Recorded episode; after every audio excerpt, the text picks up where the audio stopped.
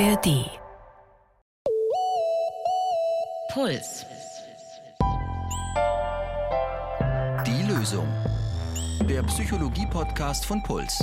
Mit Verena Fiebiger und Sina Hagiri. Hey zur Lösung. Schön, dass ihr zuhört. Und schön, dass du da bist, Sina Hagiri. Danke Verhaltenstherapeut und Beisitzer. Nein, mehr als das. Danke dir, Phoebe. Verena Fiebiger, Journalistin. Und hallo auch an euch von mir. Schön, dass ihr dabei seid. Ja, wir haben heute für euch eine aus der Praxis Folge. Das heißt, äh, darin werden wir euch ein Werkzeug aus der psychotherapeutischen Praxis erklären. Besser gesagt, du machst es, Sina. Anwendungsbasiert soll es sein, funktional und direkt anschließend an die Folge von letzter Woche. Da ging es um die Angst vor Kontrollverlust. Mhm. Für die von euch, die es nicht gehört haben, ist überhaupt kein Problem. Braucht ihr nicht für diese Folge. Versteht Genau, ihr auch genau, ohne. muss- ihr könnt sie aber natürlich sehr gerne anhören. Ja, oder auch danach dann einfach, genau.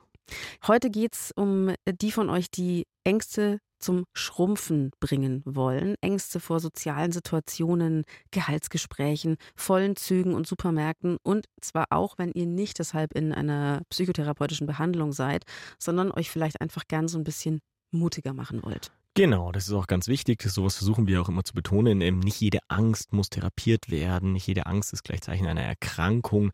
Aber es gibt eben diese Werkzeuge aus der Psychotherapie, die für die harten Fälle, also für die Erkrankungsfälle entwickelt und angewendet worden sind, die da funktionieren und die können euch dann natürlich auch bei den Alltagsängsten, Alltagsproblematiken auch da helfen, wenn ihr das denn so möchtet. Weil bei Angst kommt es oft dazu, dass wir das dann irgendwie vermeiden, also Situationen vermeiden. Und damit wird es nicht leichter. Das kann man Mhm. schon mal ganz klar sagen.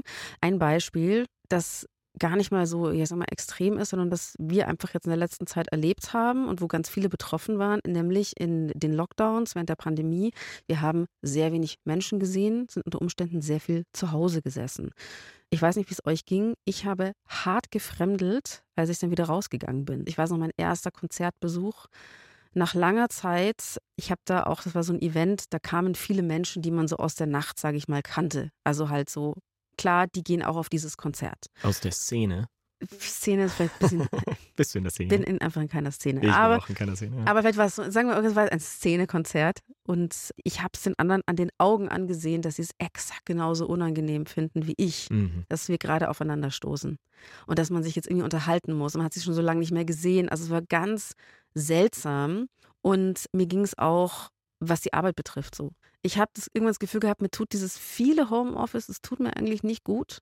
Also ja klar, Privileg, ich durfte im Homeoffice sitzen, aber es war schwer, wieder so in diesen Alltag zu kommen. Ich bin Genau. immer noch nicht drin, Sina. Immer noch nicht, ja, aber du Nee. bist, aber du bist auf dem Weg, oder? Du hast ja jetzt bei dem Konzert auch, das hast du so erzählt, ob es dann mit der Zeit besser geworden ist, oder? Und auch mit dem Büro. Private Veranstaltungen sind mittlerweile wurscht und auch klar im Büro ist es auch völlig okay. Also man trifft Leute in der Kantine und es ist jetzt komplett normal. Genau. Aber also, es war am Anfang, glaube ich, allen irgendwie suspekt. Ja, umso mehr du es wieder gemacht hast, desto geringer wurden die Berührungsängste damit.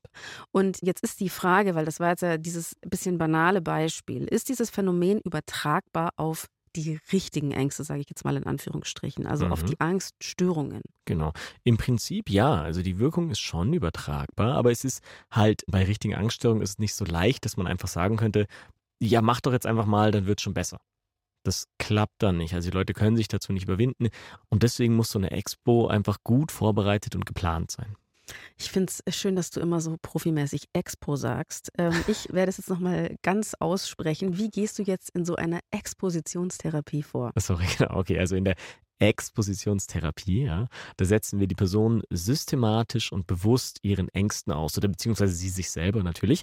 Die Idee dahinter ist, dass die Verbindung zwischen einer angstauslösenden Situation und der Angstreaktion korrigiert wird. Das heißt, da hat eine Verschaltung stattgefunden, die nun ein Hindernis darstellt und eigentlich muss sie wieder gelöscht werden. Kommen jetzt die Leute in die Praxis und sagen, ich habe Angst vor Spinnen, bitte löschen. Nee, also ähm, Angst vor Spinnen, also die Arachnophobie, das ist Das ist immer so das Beispiel in allen Es TV-Sendungen. ist ein Beispiel für Angst und es kann auch als Beispiel für Expo hergenommen werden. Es ist aber kein Beispiel für Psychotherapie. Also ich hatte noch nie Patienten oder Patientinnen, die wegen Angst vor Spinnen in die Therapie kommen. Ich kenne auch keine anderen Fälle von Kollegen und Kolleginnen, weil das eine Angst ist, mit der man eigentlich ganz gut leben kann. Also es ist schon okay, Angst vor Spinnen zu haben. Aber es ist deswegen so ein Beispiel in Fernsehsendungen. Außer man wohnt in Australien. Da gibt es doch die ganz giftigen. Vielleicht, also egal? alle von euch, die in Australien leben, tut mir leid, dass ich das jetzt so gesagt habe. Aber für den Rest, ich will das jetzt nicht verharmlosen, aber es ist so, dass deswegen auch an Unis zum Beispiel, also an der Uni, wo ich gewesen bin, da gab es das Angstseminar und da sollte man eben an drei Wochenenden selbst so eine Angst überwinden und das dann im Seminar auch machen können. Und die Angst vor Spinnen ist da halt am plakativsten und am einfachsten umzusetzen, weil dann geht man in die Biologiefakultät rüber und dann hat man da halt die Spinnen. Die dicken. genau, die haarigen, dicken. Und kann das genau so machen. Hast du gemacht? Hast ja, du eine natürlich. auf der Hand gehabt? Ja, das war das Standardprogramm bei uns. Und was schön. Nee, aber es war ein schönes Gefühl, das dann geschafft zu haben und vor allem auch nicht nur selbst es geschafft zu haben, sondern man sieht halt auch, wie alle anderen sich genauso schwer tun und wie es aber bei allen ausnahmslos funktioniert. Das ist einfach die Expo, die Expositionstherapie ist einfach ein wirklich, wirklich schon sehr lang erprobtes Verfahren und das einfach live mitgemacht zu haben in der Gruppe, wo es bei jedem funktioniert, gibt einem auch ein weiß nicht, ein gutes Vertrauen darin, später auch damit zu arbeiten, in ernsteren Fällen. Und darum geht es ja bei uns. Wir wollen aus der Praxis erzählen. Und in der Praxis, da wird die Exposition zum Beispiel bei Agoraphobien oft gemacht. Das hatte Marie aus unserer letzten Folge, eine Agoraphobie, also eine Angst vor Kontrollverlust. Sie konnte mit Mitte 20 deshalb das Haus nicht mehr ohne Begleitung verlassen, geschweige denn Straßenbahn fahren. Und ihre Therapeutin hat ihr dann so Hausaufgaben gegeben, also eine Runde um den Block gehen zum Beispiel oder sich eine Zeitschrift am Kiosk kaufen. Hört euch die Folge an, wenn ihr Lust habt. Mhm. Und manchmal, also ich mache so einen kleinen äh, Ausreißer noch, aber manchmal kommen die Leute übrigens gar nicht wegen den Phobien in die Praxis, sondern wegen der sekundären Folgen. Das ist ja das Schlimme bei Angststörungen, um jetzt mal bei der Agoraphobie zu bleiben. Es beginnt halt mit einer Angst, ähm, zum Beispiel mit der U-Bahn zu fahren, aber später sind es dann nicht mehr nur die U-Bahn-Fahrten, sondern alle Arten von öffentlichen Verkehrsmitteln. Dann gehen die Zugfahrten, die Autobahnfahrten nicht mehr, man geht nicht mehr ins Kino, man geht vielleicht gar nicht mehr aus dem Haus und so schaukeln sich Phobien einfach hoch, auch soziale Phobien, die klein beginnen können, bis das Leben einfach sehr eingeschränkt ist und das kann jahrelang gehen, dass es dann in der Folge dessen Prozessen zu einer Depression oder zu einer Suchterkrankung kommt und manchmal kommen die Patienten und Patientinnen dann deswegen erst in die Praxis. Und deswegen, also falls das bei jemandem, der zuhört, falls es bei euch ähm, so eine Geschichte ist, die seit Jahren schon geht und immer schlimmer wird, nicht so lange aussitzen, bis andere Krankheiten dazukommen. Lieber schneller etwas dagegen tun, ob jetzt alleine oder mit Freunden oder eben in der Psychotherapie. Verstehe. Mhm. Was behandelt man denn zuerst, Sina? Also ist es jetzt, wenn jemand schon eine Depression hat, die Mhm. Depression oder ist es immer diese Angststörung, die erstmal weg muss? Also wenn beides da ist, ähm, das, das hängt von verschiedenen Faktoren ab. Also es ist erstmal wichtig, was ist zuerst da gewesen. Ich habe jetzt beschrieben, dass da zuerst eine Agoraphobie, eine Angststörung gewesen ist. Und da würde man dann erstmal eigentlich die Angst behandeln. Aber es kann dann zum Beispiel sein, dass die Depression so stark und heftig ist, dass man die Angststörung gar nicht effektiv behandeln kann. Ja, weil einfach der Antrieb komplett weg ist, weil die Motivation komplett weg ist. Und da muss man dann erstmal die Depression behandeln, damit man überhaupt an die Angststörung rangehen kann. Es gibt es aber auch andersrum, dass die Angststörungen zum Beispiel erst in Folge von der Depression entstehen. Da würde man wiederum gerne zuerst die Depression behandeln. Aber auch hier kann es in manchen anderen Fällen dann wieder, so siehst du das ein bisschen kompliziert, besser sein, mh, sich zunächst darauf zu konzentrieren, wo vielleicht der schnellere Behandlungserfolg da ist. Das kann dann die Angststörung sein oder was halt den größten Einfluss auf das tägliche Leben der Patienten und Patientinnen hat. Marie aus der letzten Folge hat die Übungen ja selbst gemacht. Äh, Wie ist es in deiner Therapie, Mhm. wenn du eine Angststörung behandelst? Mhm. Okay, also ich würde mal einen typischen Fall nehmen und aber erstmal verstehen, was ist da auf psychologischer Ebene tatsächlich schiefgelaufen. Das ist wichtig mitzudenken. Also der Patient, der ist ähm, vor Jahren irgendwann das letzte Mal U-Bahn gefahren, hatte da eine Panikattacke, er dachte, er wird gleich ohnmächtig und ist deswegen sofort nach einer Station ausgestiegen. Wenn jetzt jemand bei einer Panikattacke in der U-Bahn aussteigt und an der frischen Luft ist, wird diese Person sofort eine schnelle Erleichterung der Angst spüren. Ist vielleicht noch nicht alles gut, aber es ist auf jeden Fall sofort sehr viel besser. Klingt sinnvoll. Genau. Ja, klingt erstmal sinnvoll, aber wir schauen ja, was psychologisch passiert. Du verlässt also diese vermeintlich gefährliche Situation, gehst an die frische Luft, die Angst ist sofort weg oder zumindest gleich sehr viel weniger, eine große Erleichterung und es ist aber für den Lernprozess im Gehirn leider kontraproduktiv, was da passiert. Das Gehirn lernt nämlich in diesem Moment. Es merkt sich, dass die U-Bahn eine gefährliche Situation ist und man hat das Ganze ja nur deswegen überlebt, weil man sofort ausgestiegen ist. Das speichert sich das Gehirn also ab. Die U-Bahn ist gefährlich, man muss sofort raus oder am besten sogar gar nicht erst rein. Das verstärkt also ein Vermeidungsinstinkt und vor allem verstärkt es auch wieder die Wahrscheinlichkeit, dass man beim nächsten Mal wieder in die Panik reinkommt. Das ist also das ursprüngliche Problem. In der Expo, da wollen wir jetzt diese Verknüpfung, dass die U-Bahn lebensgefährlich sei. Das möchten wir aufheben, dass das Hirn das nicht mehr so miteinander verbindet. Und der Plan ist, dass der Patient oder die Patientin so lange in der U-Bahn drin ist und drin bleibt, bis die Angst von alleine langsam vergeht. Also die Angst, die darf und die soll während der Expositionstherapie sogar kommen. Das ist ganz, ganz wichtig, dass die mit dabei ist. Und wir bereiten das Ganze so gut vor, dass die Angst eben nicht bis zu einer Panik ausartet, aber eben als Angst doch da ist. Und dann soll sie ausgehalten werden, so lange, bis sie auf ein erträgliches, angemessenes Maß runtergeht. Und nur so lernt das Gehirn, dass die Situation selbst nicht tatsächlich gefährlich ist. Was ist denn ein erträgliches Maß? Also wie lange kann und soll man denn dann so eine Angst aushalten? Da gibt es zwei Antworten drauf, weil es nämlich zwei Arten der Exposition gibt. Ähm, die eine, das ist das sogenannte Flooding, ja, das Fluten. Da macht man eine Konfrontation mit der Angst einfach direkt maximal intensiv und gleich sehr, sehr lang. Also ein oder zwei Stunden lang. Man überlegt sich also gemeinsam, welche Situation ist die aller, aller schlimmste, die wir realistischerweise und ohne echte Gefahr machen können. Und da geht man sofort rein, bleibt zwei Stunden drin, bis das Ganze sich erledigt hat, bis die Angst abgesunken ist. Das wird eher in Kliniken gemacht, im ambulanten Bereich eher nicht, weil das überfordernd sein kann und die Patienten und Patientinnen ja dann nach der Stunde alleine wären und vorher auch alleine sind. In der Klinik hat man sie vorher und nachher, deswegen kann man da besser das Gefühl vermitteln, dass das aushaltbar ist. Im ambulanten Bereich und das, was ich mache mit Patienten und Patientinnen, das ist die zweite Methode, die graduierte Exposition. Also das gemütliche Schneckentempo. Wir machen es Step naja, by Schneckentempo. Genau, Schritt für Schritt, würde ich sagen. Genau. Schritt für Schritt.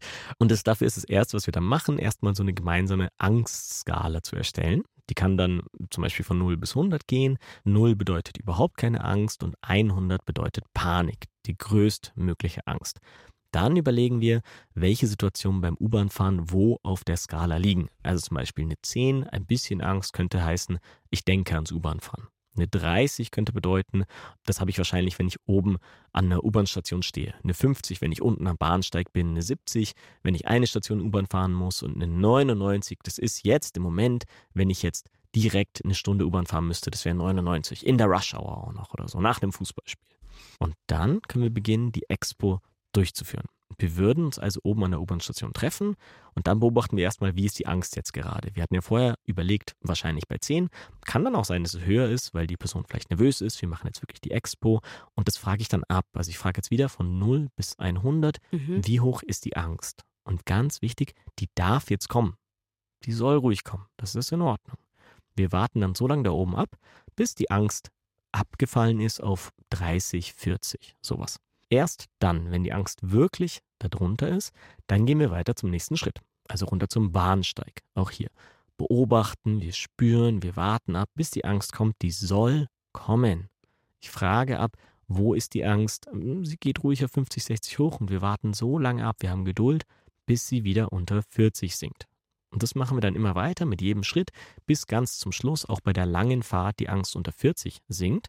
Und jetzt sind wir noch nicht fertig, weil jetzt machen wir das nochmal eine Stunde lang weiter. Oh ich setze mich ins nächste Abteil. Ah, okay. Weil jetzt haben wir es zwar geschafft, dass die Angst in einem erträglichen Maß unten ist, aber wir wollen noch mehr. Jetzt hatten wir die Angst ja unter 40, ja, das war genug, um den Schritt weiter zu gehen, aber wir sind noch nicht fertig damit.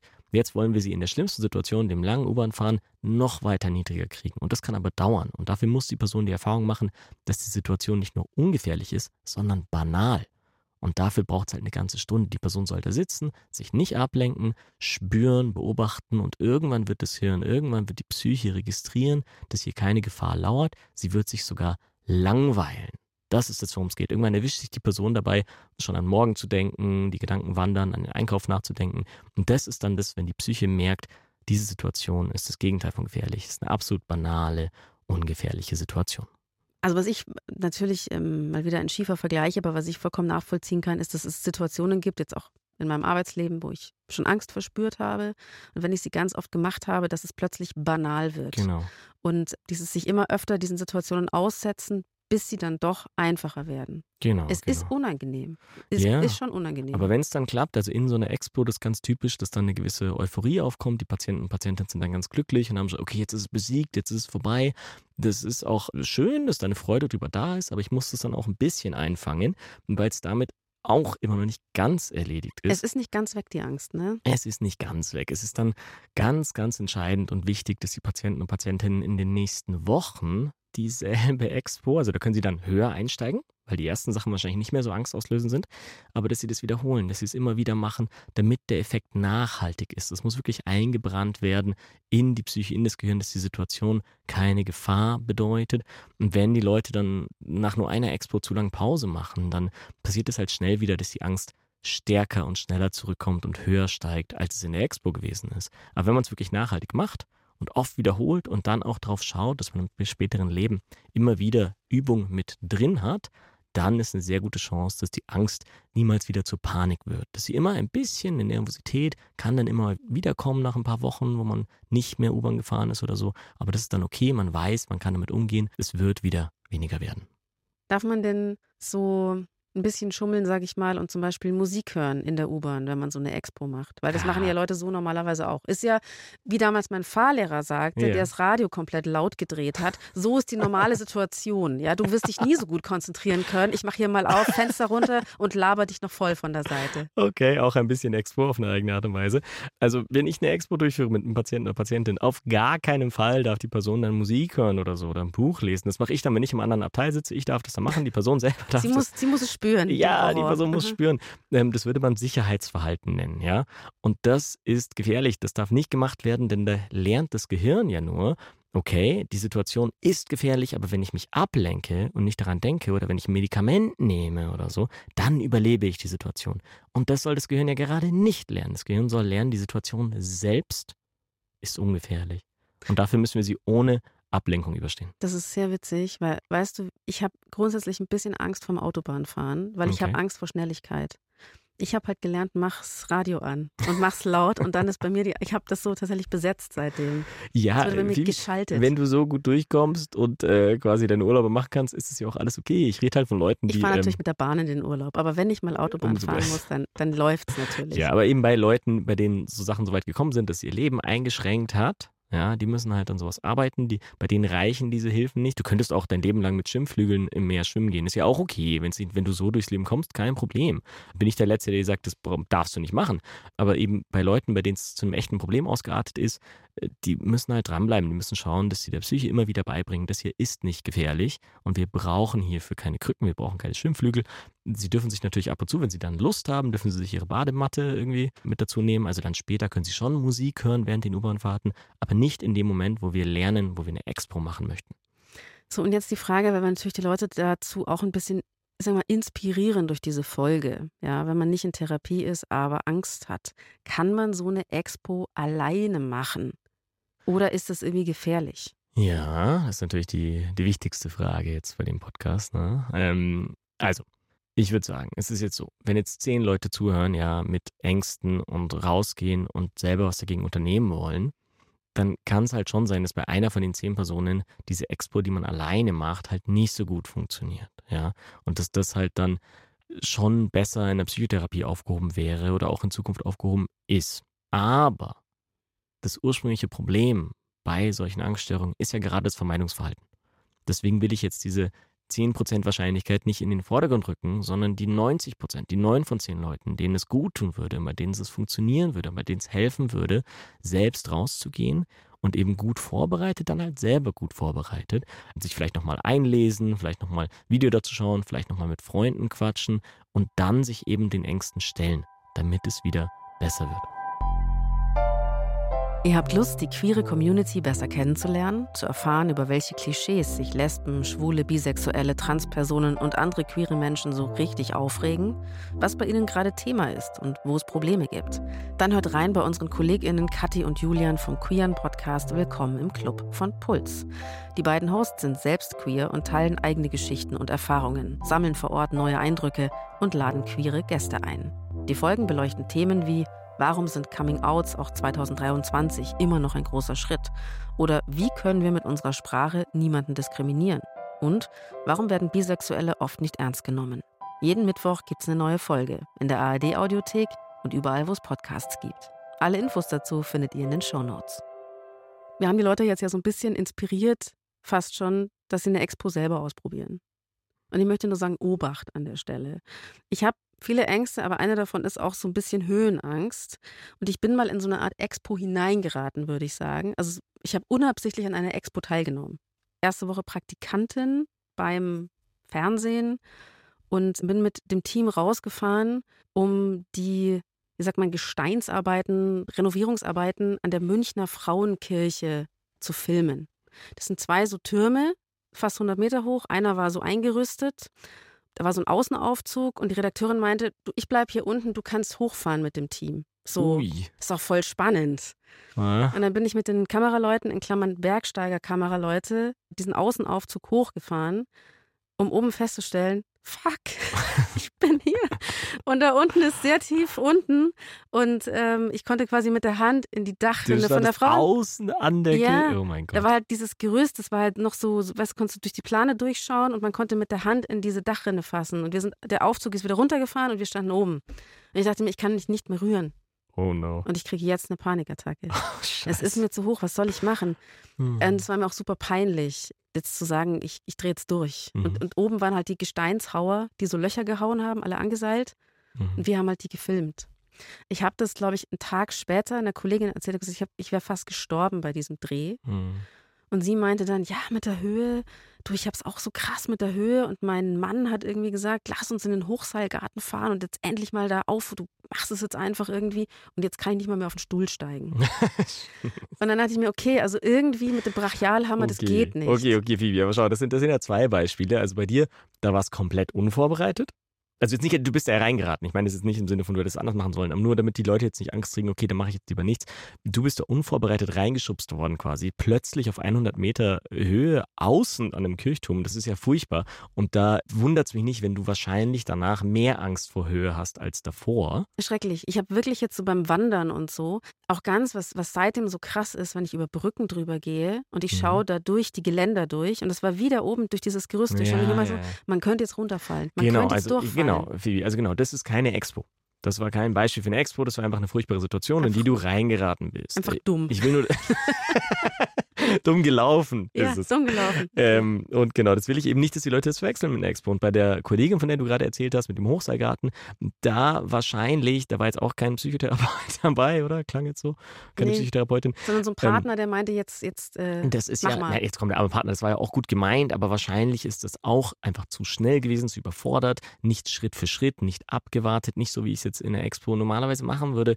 Und deswegen ist es schiefgelaufen. Ich wollte jetzt schon so Partnershaming machen. Ja, also, man könnte in so einem Hochseilgarten wunderbar eine Expo machen, aber halt mit all dem, was wir besprochen haben. Gut vorbereitet, sehr, sehr langsames Vorgehen, also die niedrigste Höhe auswählen. Da nicht so, okay, die habe ich geschafft und jetzt weiter zur nächsten, sondern so lange da drin bleiben, bis die Angst ganz weggeht und auch dann wieder nur zur nächsten höheren Stufe, also nur eine leichte Stufe als nächstes nehmen dann kann man sowas durchaus machen. Also deswegen, wenn ihr jetzt dazugehört habt, das waren Beispiele, wie es schlecht laufen kann. Aber wenn ihr euch gut vorbereitet, dann ist es sehr, sehr sinnvoll, das ruhig auch selbst zu probieren. Na gut. Okay, ich wollte nur noch mal eine Warnung aussprechen. Deswegen ja, okay. die Geschichte. Ist ja auch gut, also so, so lieber nicht machen. Okay, dann fass uns bitte noch einmal kurz die wichtigsten Schritte der Expositionstherapie zusammen. Angstskala machen, welche Situationen sind wie schwer. Dann Schritt für Schritt vorgehen, beim einfachsten starten, dann erst weitergehen. Die Angst darf und soll ruhig kommen, dann macht ihr alles richtig. Dann nicht ablenken, sondern abwarten, bis die Angst sich beruhigt und euch fast schon langweilig ist. Ungefähr bei 30 von 100. Genau, so tief soll die Angst sinken, bevor ihr weiter zum nächsten Schritt geht. Und wenn man sich das jetzt nicht traut, ja, also einfach sich sagt, ich kann es nicht riskieren, weil meine Angst ist größer, als ich gedacht hätte dann ab in die Psychotherapie. Also Angsterkrankungen sind wirklich weit verbreitet, aber gerade deswegen sind sie auch sehr gut erforscht und sehr gut behandelbar. Der Therapieerfolg bei Angsterkrankungen ist sehr wahrscheinlich. Also deswegen kann ich nur dazu motivieren, wenn es wirklich so weit schon ist, dass man das selbst nicht mehr ausprobieren kann, wendet euch dann Psychotherapeuten, an eine Psychotherapeutin.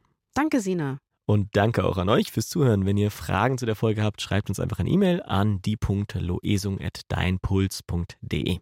Wenn ihr uns noch etwas ausführlicher kontaktieren möchtet, also uns eure Themenvorschläge oder die eigene Geschichte erzählen wollt, äh, wir haben eine neue Nummer.